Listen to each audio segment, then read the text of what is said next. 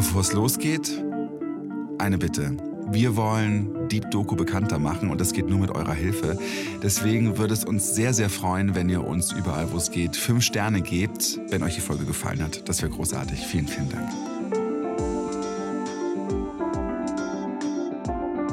Ich bin Johannes Nichelmann, das ist also Deep Doku und in dieser Folge geht es um die letzte Generation. Ein SPD-Politiker hat die neulich mit den Taliban verglichen, nachdem sie mit Farbe, Öl äh, das Grundgesetzdenkmal in Berlin beschmiert haben. Ein CSU-Politiker vergleicht sie sogar mit der Roten Armee-Fraktion, also der RAF.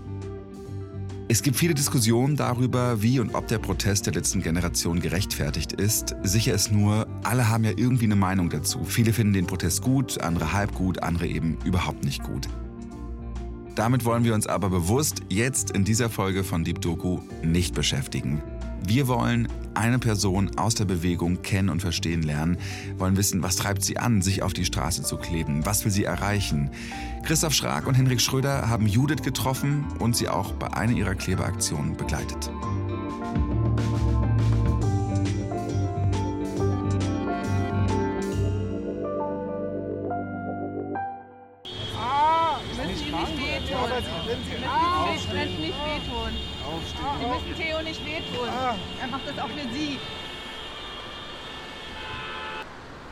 Vor dem Protest ist immer sehr, also ich bin immer sehr aufgeregt. Es ist egal, wie oft ich das mache. Es ist, also ich hatte mal ganz am Anfang die Hoffnung, dass es besser wird, aber also es ist gleichbleibend geblieben. Ich glaube, ich habe jetzt schon, keine Ahnung, 20 Mal oder so mitgemacht bei Protesten und ja, macht es nicht besser, macht es nicht einfacher. Das ist Judith Biedel aus Berlin. In ziemlich genau 90 Minuten will sie ihre linke Hand auf den Asphalt der Kreuzung Charlottenstraße unter den Linden in Mitte kleben. Und dann sind wir in verschiedenen Gruppen und bauen an verschiedenen Seiten die Blockaden auf und hoffen, dass wir das gut machen können, dass die Polizei das nicht vorher mitgekriegt hat. Sie und andere Umweltaktivisten und Aktivistinnen der letzten Generation wollen an diesem Freitagmorgen zwischen dem Brandenburger Tor und der Friedrichstraße einen Stau verursachen und möglichst lange durchhalten, bevor die Polizei sie von der Straße entfernen kann. Wenn ihr Plan klappt. Kann man nie sagen. Also wenn wir, wir hatten Situationen, wo wir dachten, das klappt auf keinen Fall und dann hat es geklappt und Situationen, wo wir dachten, das ist gar kein Problem und dann hat es nicht geklappt. Und ähm, ja, also es gibt schon mehrere Sachen, die nicht so gut laufen könnten. Aber eigentlich, meistens geht es dann doch gut. Meistens macht man sich viel zu große Sorgen. Und es klappt eigentlich ganz gut. Unter normalen Umständen wäre Judith wohl auf dem Weg zur Arbeit. Aber für sie sind die Umstände nicht normal. Sie ist überzeugt, wenn wir nicht jetzt alles dafür tun, um das Klima zu retten, dann kann es in Zukunft kein normales Leben mehr geben. Für niemanden. Warum macht sie das? Warum wirft eine Person alles hin, riskiert den finanziellen Ruin und die eigene Gesundheit, um sich mehrmals die Woche auf eine Straße zu kleben, das Gesicht auf Höhe des Kühlergrills der Autos, die dicht vor ihr im Stau stecken? Das wollen wir wissen. Wir, das sind Christoph Schrag und Hendrik Schröder. Wir haben wie alle in Berlin die Protestaktionen der letzten Generation in den Nachrichten verfolgt. Und wir wollen wissen, warum geht eine Frau in dieser Lebensphase diese Risiken ein, die mit dem Protest einhergehen können. Vorstrafen, Haft, die Verletzungsgefahr. Und was ist das Gefühl dahinter? Wir besuchen sie in ihrer kleinen Wohnung in Berlin-Wedding, wo sie mit ihrem Mann und zwei Kindern lebt. Was wir über Judith Biedel aus dem Vorgespräch wissen, ist, sie ist 42 Jahre alt, ist in Berlin geboren und aufgewachsen, hat in London gelebt, wo sie ihren Mann kennengelernt hat. Daher der englische Nachname. Ja, genau, hallo, kommt rein. Danke. Cool, danke. Können wir Schuhe ausziehen? Ja. Ja, ne?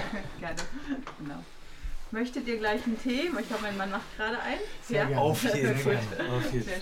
Uns öffnet eine Frau mit langen braunen Haaren und Kapuzenpulli die Tür. Sie hat ein offenes Gesicht, ungeschminkt und natürlich.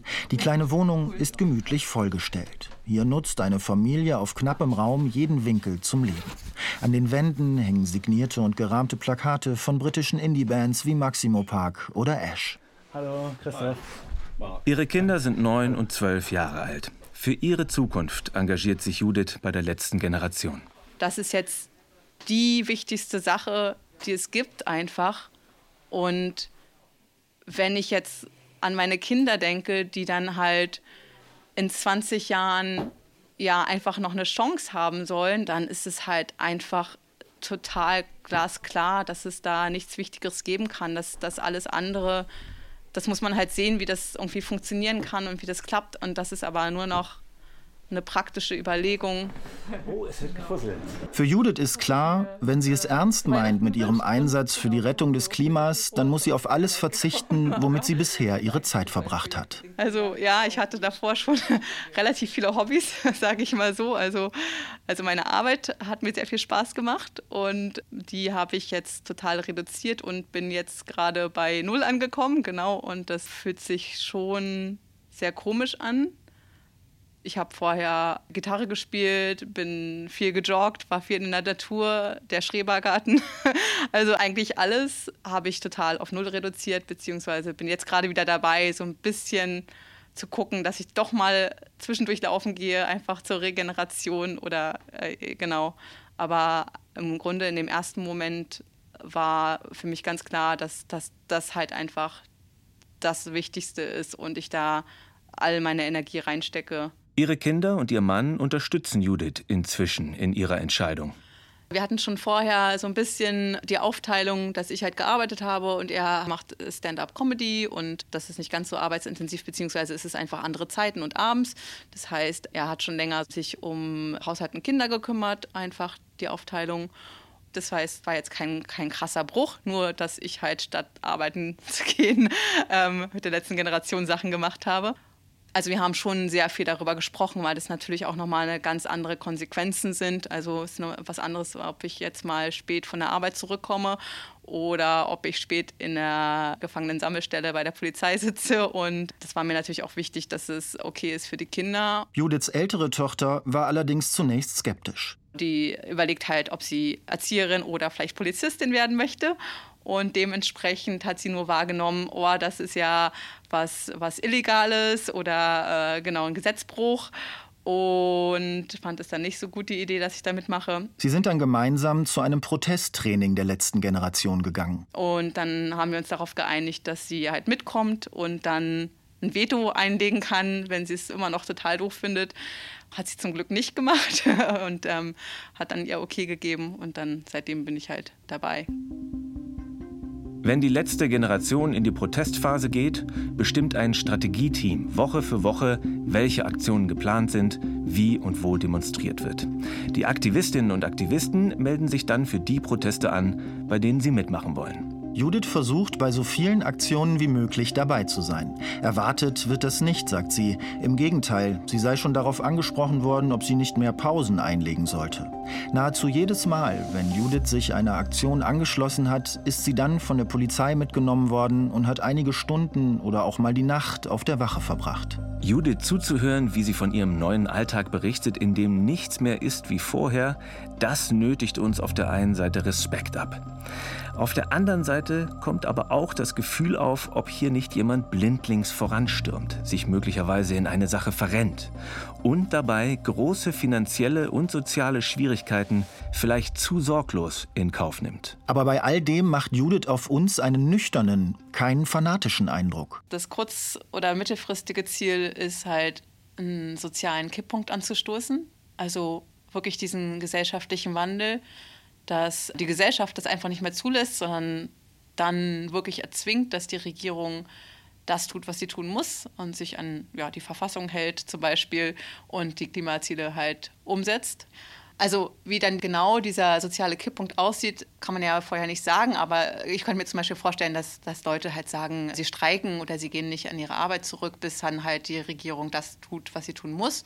Und klar, dann macht es keinen Sinn, dann brauche ich mich da nicht an der Straße festzukleben. Dann, dann ist es eine gesellschaftliche Aufgabe, den Druck so lange aufrechtzuerhalten. Es ist das erste Mal überhaupt, dass sich Judith bei einer Bewegung engagiert. Als politischen Menschen sieht sie sich nicht. Und auch der Kontakt zur letzten Generation kam erst durch einen Zufall zustande. Ich habe das schon irgendwie so nebenbei mitgekriegt und war eher so an dem Punkt, wo ich schon irgendwie das Gefühl hatte, ja, man kann da eigentlich gar nichts machen. Also je, mehr ich mich damit beschäftigt habe, auch mit den Daten, wie weit auch der Treibhausgasausstoß auch weiter steigt, obwohl wir ja eigentlich beschlossen haben, mit dem Pariser Klimaabkommen den zu senken als Weltgemeinschaft, desto mehr habe ich das Gefühl gehabt, oh, da, obwohl ja alle sich einig sind, dass es ein Riesenproblem ist, geht es ja trotzdem weiter in die falsche Richtung. Und ich hatte wirklich so ein, so ein Ohnmachtsgefühl und dachte, ich weiß gar nicht, was ich da noch machen kann und ob das überhaupt was bringt und ist ja vielleicht eh schon zu spät, so in die Richtung. Und bin dann bei einem meiner Läufe äh, mehr oder weniger über eine Blockade gestolpert. Also bin da vorbeigelaufen, habe meine Runde gedreht, habe gedacht, oh wow, okay, die sitzen hier. Das ist auch direkt am, am Plötzensee, so eine Autobahnabfahrt. Und ich habe dann meine Runde gedreht, kam zurück, habe die halt angesprochen und fand es total toll und habe in dem Moment auch so gespürt, wow, da ist plötzlich so dieses Gefühl da, oh, die sitzen da und, und widersetzen sich dem halt einfach. Und es war schon das Gefühl da, ich muss mich gar nicht so unmächtig fühlen oder da gibt es was, was Leute machen, was sofort eine Wirkung hat. Noch am selben Tag hat Judith eine E-Mail an die letzte Generation geschrieben, um zu fragen, wie sie mitmachen kann. Hey, hallo. Heute, sechs Monate später, ist Judith frühmorgens auf dem Weg zur Protestaktion. Wir treffen sie vor ihrer Haustür. Sie trägt Schal, dicke, unauffällige Klamotten und hat einen Rucksack dabei. Sie ist nervös, aber konzentriert und in Eile. Sie muss rechtzeitig am U-Bahnhof unter den Linden sein, sich mit den anderen dort treffen. Und sie dürfen nicht erkannt werden. Ja, es ist schon, schon eine angespannte Situation. Ne? Man kommt ja auch in Konfrontation mit verschiedenen Menschen. Und das ist schon wichtig, dass man da irgendwie im richtigen Mindset einfach ist. Also sowohl, dass ich einfach in dem Moment auch mir ganz bewusst, nochmal ganz bewusst weiß, warum ich das tue und warum ich da bin, damit ich dann auch daraus heraus reagieren kann. Und dass dann auch einfach, wenn, wenn dann die Konfrontation kommt, dass dann halt eine gute Konfrontation ist und nicht, ja, nicht eine aggressive zum Beispiel. Es ist ja ganz wichtig, dass ich mich zum Beispiel nochmal darauf besinne, dass, dass halt, dass es ja auch total verständlich ist, dass zum Beispiel Menschen wütend sind und dass das Problem ja nicht ist, also dass das Hauptproblem ja ist, dass, dass, dass die gesamte Situation so verharmlost wird und es den Menschen ja gar nicht bewusst ist, wie, wie dramatisch die Situation ist. Dass ich mich daran erinnere, dass es sozusagen, wenn die Menschen wütend sind, es daher stammt und nicht, weil die uns grundsätzlich doof finden. Also ich glaube, das denken die vielleicht, aber ja, genau. Die Bewegung will eine Kundgebung von WissenschaftlerInnen zur Klimakrise mit einer Blockade begleiten, in der Nähe der Humboldt-Uni. Die Kundgebung will sich mit der letzten Generation solidarisieren. Die Gruppe ist eingespielt. Und Judith hat schon eine gewisse Routine mit den Abläufen.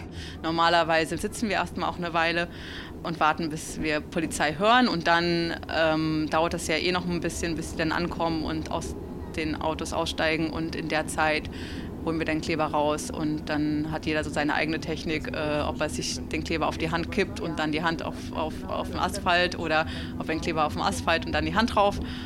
Genau, ich bin, ich bin äh, äh, Kleber auf die Hand und dann auf dem Asphalt. Fraktion, genau. Inzwischen ist Judith Blockade Profi und weiß, was sie alles dabei haben muss. Tee, was zu essen, Weste, äh, so ein Warmpack, was man sich auf die Hand legen kann und eine Sitzunterlage. Das sind so die wichtigsten Sachen. Genau, Essen, weil ich kann vor Aufregung vorher nie was essen und dann sitzt man oft stundenlang im Kessel und irgendwann kriegt man dann halt schon Hunger. Genau, das ist super wichtig. Angekommen am U-Bahnhof müssen wir uns von Judith trennen. Sie will um ihre Gruppe nicht zu viel Rummel riskieren, keine Aufmerksamkeit erregen. Äh, kannst du ganz kurz? Ja, danke. Hallo, wir sollen in zwei Minuten losgehen. Sollen in zwei Minuten losgehen, also eigentlich in einer. Also, also eigentlich in einer, meinte er dann. Sollen wir noch einen Banner nehmen? Eins, zwei, drei. Ja. Der jetzt ist gerade leer, ne? Nimmst du es wieder und guckst auf die Uhr? Das war jetzt eine halbe Minute. Also wenn es elf, wenn's elf umdings, dann gehen wir hoch. Oben auf der Straße läuft schon die angekündigte Demonstration. Es ist ein kleines Grüppchen aus Leuten mittleren Alters, das sich da auf dem breiten Mittelstreifen unter den Linden versammelt hat. Es nieselt. Ja, mein Name ist Martina Schäfer von der TV Ein Lautsprecher steht auf dem Boden. Ein Mikro geht rum. Ein paar wenige Passanten sind stehen geblieben. Die Presse ist auch da. Nur ein Polizeiwagen. Das ist das Signal, was meiner Meinung nach von Politik und von uns Wissenschaft ausgehen muss, äh, zu sagen, wir hören euch und wir wollen euch als Teil der Gestaltung dieser sozial-ökologischen Transformation, die so dringend notwendig ist. In ein paar Minuten soll die Aktion losgehen. Hier oben bei der kleinen Demo scheint niemand etwas zu ahnen. Unten im U-Bahnhof versucht Judith sich zu beruhigen. Du kannst es oben rausziehen, ist ja oben offen. Also ja, wie es dir am einfachsten ist, genau. Everything will be alright. Everything will be fine. Okay, genau. Wer hat noch eine Tasche und kann eins einpacken gerade? Du hast eine Tasche? Okay. Dann machen wir es da oben, den Rest. Was, willst du Kleber auch oben machen oder willst du es hier machen? Hast du keinen Kleber? Achso, nee, ich habe keinen Kleber. Sorry. Okay.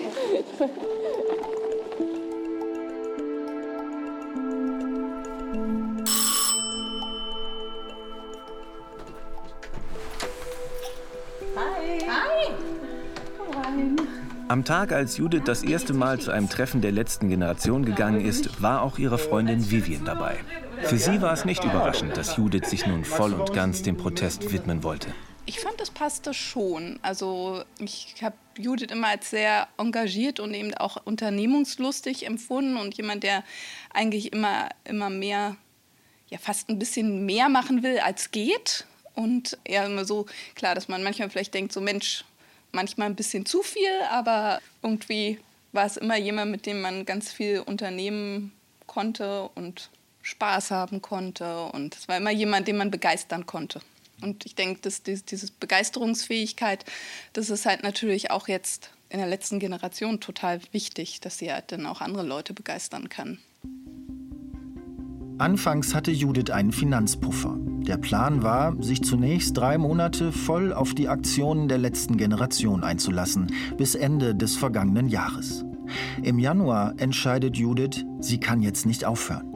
Jetzt leben sie von der vorzeitigen Betriebsrente ihres Mannes und kommen gerade so über die Runden. Aber eigentlich reicht das Geld nicht.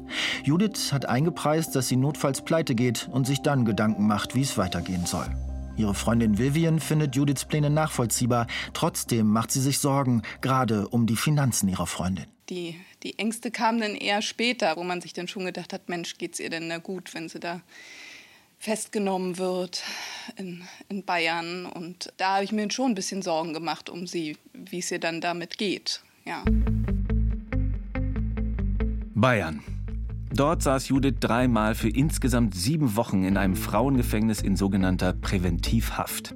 Eine umstrittene Maßnahme, mit der weitere Verkehrsstörungen von Aktivistinnen wie Judith pauschal verhindert werden sollten. Bis zu 30 Tage am Stück ist das in Bayern möglich. Das Risiko war den Beteiligten der dortigen Aktion bekannt. Auch Judith. Wir haben uns da schon darauf vorbereitet, weil, wie gesagt, wir halt wussten, dass in Bayern dieses Gesetz gibt dass es sein kann, dass wir bis zu einem Monat weggesperrt werden. Die Vorbereitung war schon, dass wir mit Menschen auch gesprochen haben, die schon mal länger im Gefängnis waren und dann auch so Tipps gekriegt haben, wie wie bringe ich einen Tag rum, wie beschäftige ich mich sinnvoll, was kann ich mir vielleicht für Projekte vornehmen. Und trotzdem ist es natürlich eine Situation, auf die man sich nur sehr bedingt vorbereiten kann schon alleine einfach dieser Gedanke, okay, ich bin jetzt im Gefängnis. Also ich, die ich irgendwie noch nie was gemacht habe, außer mit, keine Ahnung, mit 14 habe ich meine Tafel Schokolade geklaut und wurde sofort erwischt. Und ähm, also allein dieser Gedanke, dass ich dann plötzlich im Gefängnis bin, das hat sich schon ziemlich krass angefühlt. Aber dann auch gleichzeitig natürlich das Wissen darum oder auch die Wut darüber, wie das überhaupt sein kann, dass wir für halt den friedlichen Protest dann auch wirklich so lange ins Gefängnis kommen. Trotzdem hat sie an den Protesten in Bayern teilgenommen. Eine Straßenblockade am Münchner Stachus endete für Judith mit drei Wochen in einer Einzelzelle im Frauengefängnis der JVA München. Bei den weiteren Malen wurde sie mit anderen zusammen in Sammelzellen gesteckt.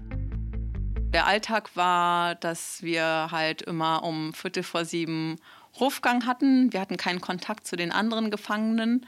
was ich als am Anfang ziemlich schlimm empfunden habe, weil es halt einfach noch dunkel war. Also ich brauche einfach Tageslicht. Ähm, ich bin so ein äh, Winterdepressionsmensch.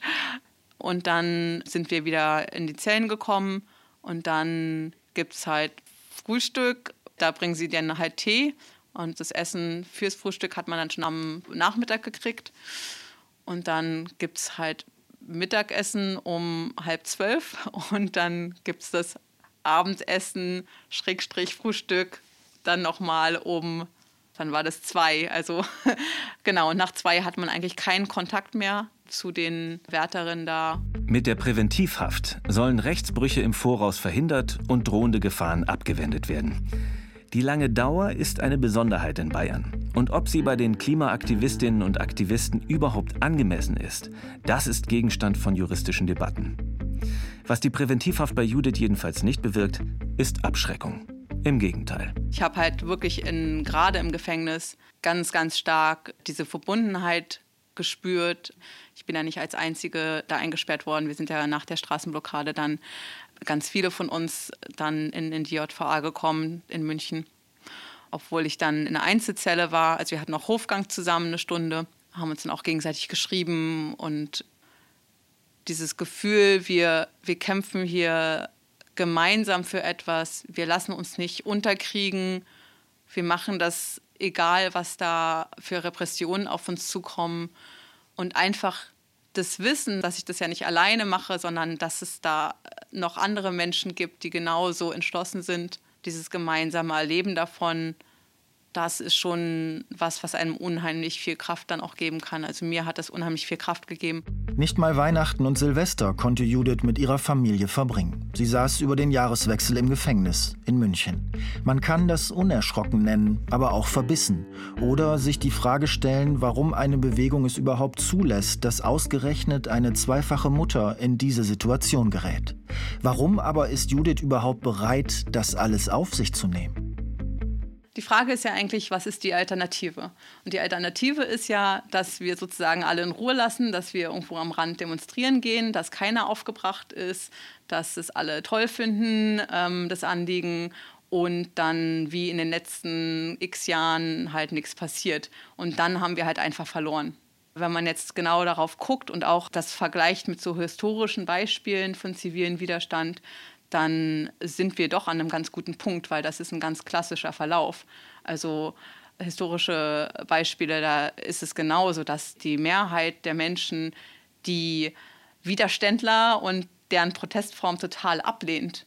Aber das bedeutet überhaupt nicht, dass das keinen Erfolg hat. Im Gegenteil. KritikerInnen sehen die Protestform und die Argumentation der letzten Generation als Erpressung. Der Vorwurf, die letzte Generation gebe ihren Weg als den einzig richtigen aus. Die Bevölkerung müsse nur noch davon überzeugt werden. Die letzte Generation selbst sieht sich dagegen in der Tradition des zivilen Widerstands. In einer Reihe mit Protestbewegungen der Vergangenheit wie der Bürgerbewegung um Martin Luther King oder den Montagsdemos in der DDR. Aber ist Protest gerechtfertigt, der den nervigen Verkehr in der Hauptstadt zusätzlich stört? Der auch gefährlich werden kann, wie etwa auf dem Rollfeld des Berliner Flughafens? Die Form des Protests wird von nahezu allen politischen Lagern verurteilt. Aus den Reihen der CDU und FDP etwa wurden Aktivistinnen schlicht als Straftäter oder gar Terroristen abgekanzelt. Und trotzdem könnte der Umgang mit dem Protest unterschiedlicher nicht sein. München antwortet mit Präventivhaft, Hannover verhandelt einen Klebefrieden, Berlin hält es einfach aus.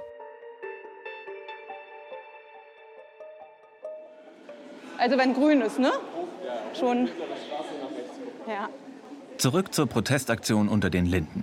Judiths Gruppe hat den U-Bahnhof verlassen und die Treppe rauf zur Straße genommen. Jetzt soll es endlich losgehen. Sie wollen die gesamte Straße blockieren, wenn die Polizei ihnen nicht doch noch zuvorkommt.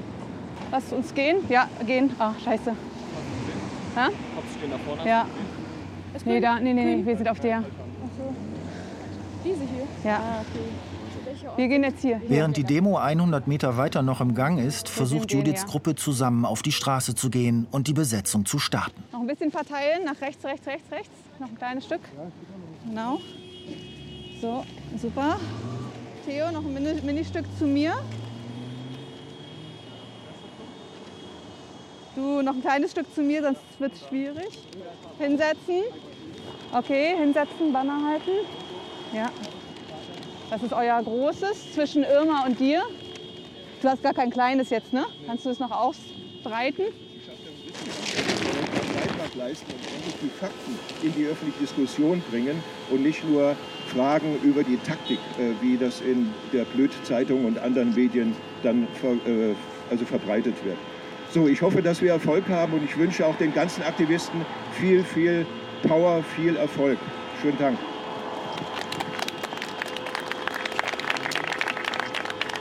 Äh, ich unterbreche jetzt gerade kurz die Redereihenfolge. Wir stehen ja hier, weil wir uns solidarisieren mit Klimaaktivistinnen, die äh, mutig ähm, vorangehen und sehr viel äh, Stress und Kriminalisierung auf sich nehmen. Sie sind unsere Feuerwehr. Sie sind da vorne und ich finde, wir sollten zu ihnen hingehen und uns direkt symbolisch. Jetzt geht es auf einmal ganz schnell. Die kleine Demonstration setzt sich in Bewegung. Erste Journalisten wie wir rennen voraus in Richtung Kreuzung, von wo das Hupen nicht mehr zu überhören ist. Rote Banner sind zu sehen. Auf der Straße stauen sich bereits die Fahrzeuge. Okay, Polizei stellt das Auto ankleben. Wir müssen dicht genug, dass wir uns an, der, an den Händen halten können. Oh, das sind die falschen Banner. Die nicht nehmen. Okay. Ach, scheiße, falsche Seite. Jetzt soll ich noch ein kleines Stück zu mir rutschen. Ja, gut. Judith und ihre Gruppe sitzen auf der Straße. Der Kleber wird fest. Der junge Mann, der neben Judith sitzt und ihre Hand hält, beginnt eine Rede. Der Mann heißt Theo. Er ist nicht festgeklebt und kann den Weg freimachen, falls ein Rettungsfahrzeug passieren muss. Außerdem übernimmt er die Rolle des Redners. Er liefert die Argumente, die Rechtfertigungen für die Aktionen der letzten Generation. Judith neben ihm wirkt jetzt sichtlich ruhiger. Ja, wir sitzen hier, deswegen ist erstmal alles gut und die Anspannung fällt langsam ab. Die linke Hand an der Straße, wir kleben richtig fest und die Hand mit dem Kollegen für die Rettungskasse. Etwa 20 Leute kleben mit je einer Hand auf dem Asphalt, Plakate vor sich auf dem Boden. Der Stau ist sicher schon einen Kilometer lang. Verstärkung der Polizei ist auf dem Weg. Ihr Plan ist also aufgegangen. Die Blockade konnte sogar trotz Polizei aufgebaut werden.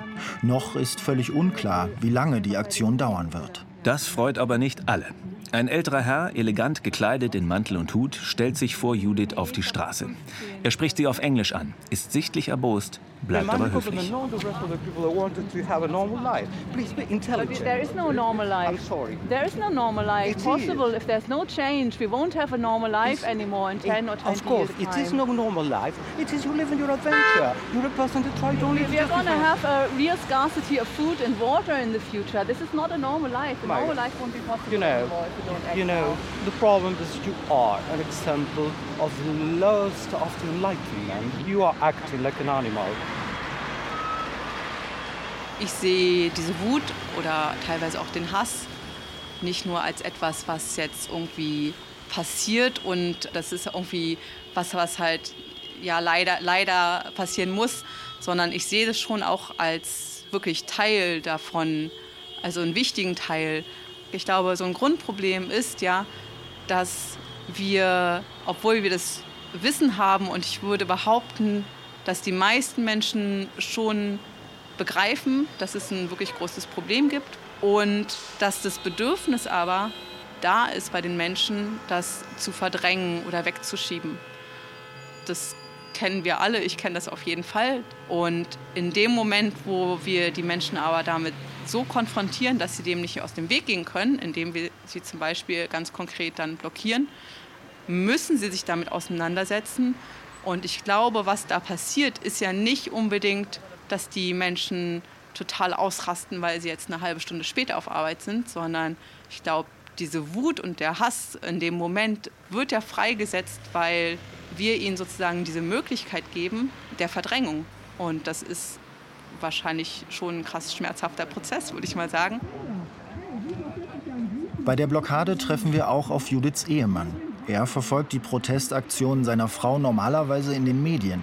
Aber heute konnte er, nachdem er die Kinder in die Schule gebracht hatte, die Blockade vor Ort sehen. How do you feel about your your wife being glued to the streets? Ah, it's it's good. Yeah. Um, yeah, proud of her. Did she have a hard time to convince you that this is the this is a good thing to do? Um, not, no, not really. No, I think it's. Um, I mean, the sort of more you read about um, non-violent civil disobedience, the the more sense it makes. Yeah. So I mean, at first, it's a bit strange that you know you can just hope to. Um, you know, sort of get the government to do something just by sitting in the street. But when you actually read about the history of it, at the moment it could be quite an effective tactic.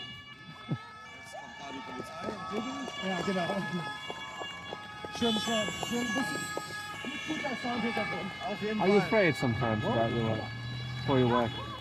Um, yeah, obviously there's a bit of concern when you see some of the idiots that are starting to attack the protesters before the police turn up. I'm not too worried about the police at the moment. They seem uh, fairly professional about it. Professionell und flott. Ein Team mit Pinseln rückt an, streicht Speiseöl um die Hände der Aktivisten und löst damit den Kleber.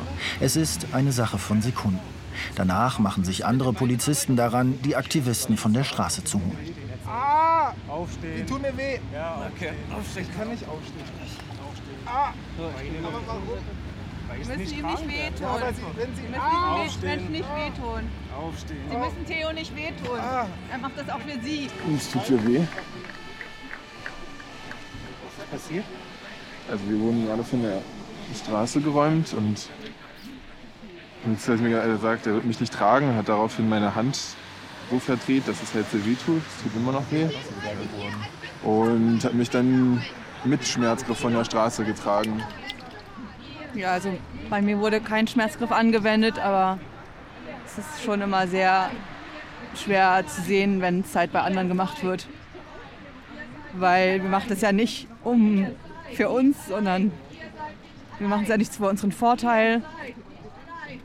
Und es ist schon sehr schwer zu sehen, dass, dass die Polizisten das nicht sehen und einfach aus Prinzip einen Menschen Schmerzen zufügen, obwohl es in der Sache überhaupt nicht hilft. Und wir machen das ja nicht zum Spaß oder weil das Tolle ist, hier zu sitzen, sondern weil es es halt einfach braucht. Judith, ihr Blockadepartner Theo und drei weitere Aktivistinnen und Aktivisten stehen jetzt aufgereiht vor einem Polizeibully im Nieselregen. Sie halten sich immer noch an den Händen. Das Bild ist eindeutig. Der Protest ist für die fünf Aktivisten und Aktivistinnen nicht vorbei. Auch wenn sie darauf warten, schließlich in die Gefangenensammelstelle oder den nächsten Polizeiabschnitt mitgenommen zu werden, sie stehen noch hier. Sie tragen ihre Westen, halten zusammen, sind sichtbar und blicken entschlossen in die Ferne. Es heißt, dass auch diese Pose, dieses Auftreten bis zum Schluss im Protesttraining vermittelt wird. Solange also die Aktivistinnen sichtbar sind, ist der Protest nicht vorbei. Auch diese Bilder sind ihnen wichtig. Mark, just one more question. Yep. What goes through your head when you see your, your wife lined up against the police car? I don't know. It's um, it's a strange situation. Yeah, for sure. Um, but they're doing what they want to do. So, yeah, I'm quite proud of the guys. Um, it's nice that there are other guys on the other side of the street, and you get to see some of the other people going by that are shouting support as well. So, that's always good.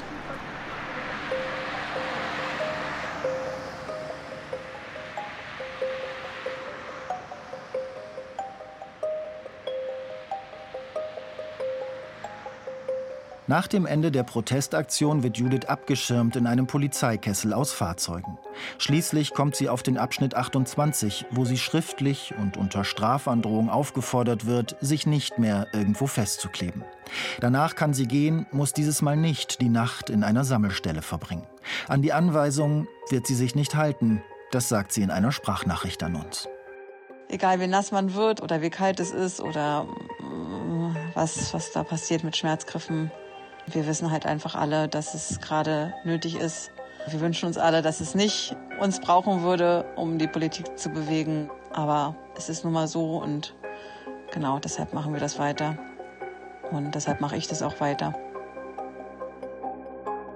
Die Geschichte haben euch Christoph Schrag und Hendrik Schröder erzählt. Regie hat Roman Ruthardt geführt und die Redaktion hatte Kim Neubauer.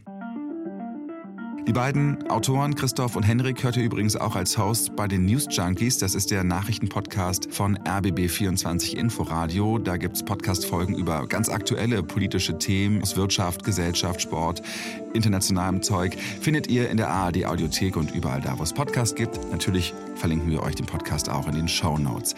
Aber bleibt kurz dran, ich habe noch einen Podcast-Tipp, der mich unglaublich berührt hat. Es ist eine der krassesten Geschichten, die mir jemals zu Ohren gekommen ist. Die große Frage in diesem Podcast ist, was würdest du tun, wenn du dem Mörder deiner Familie gegenüberstehst?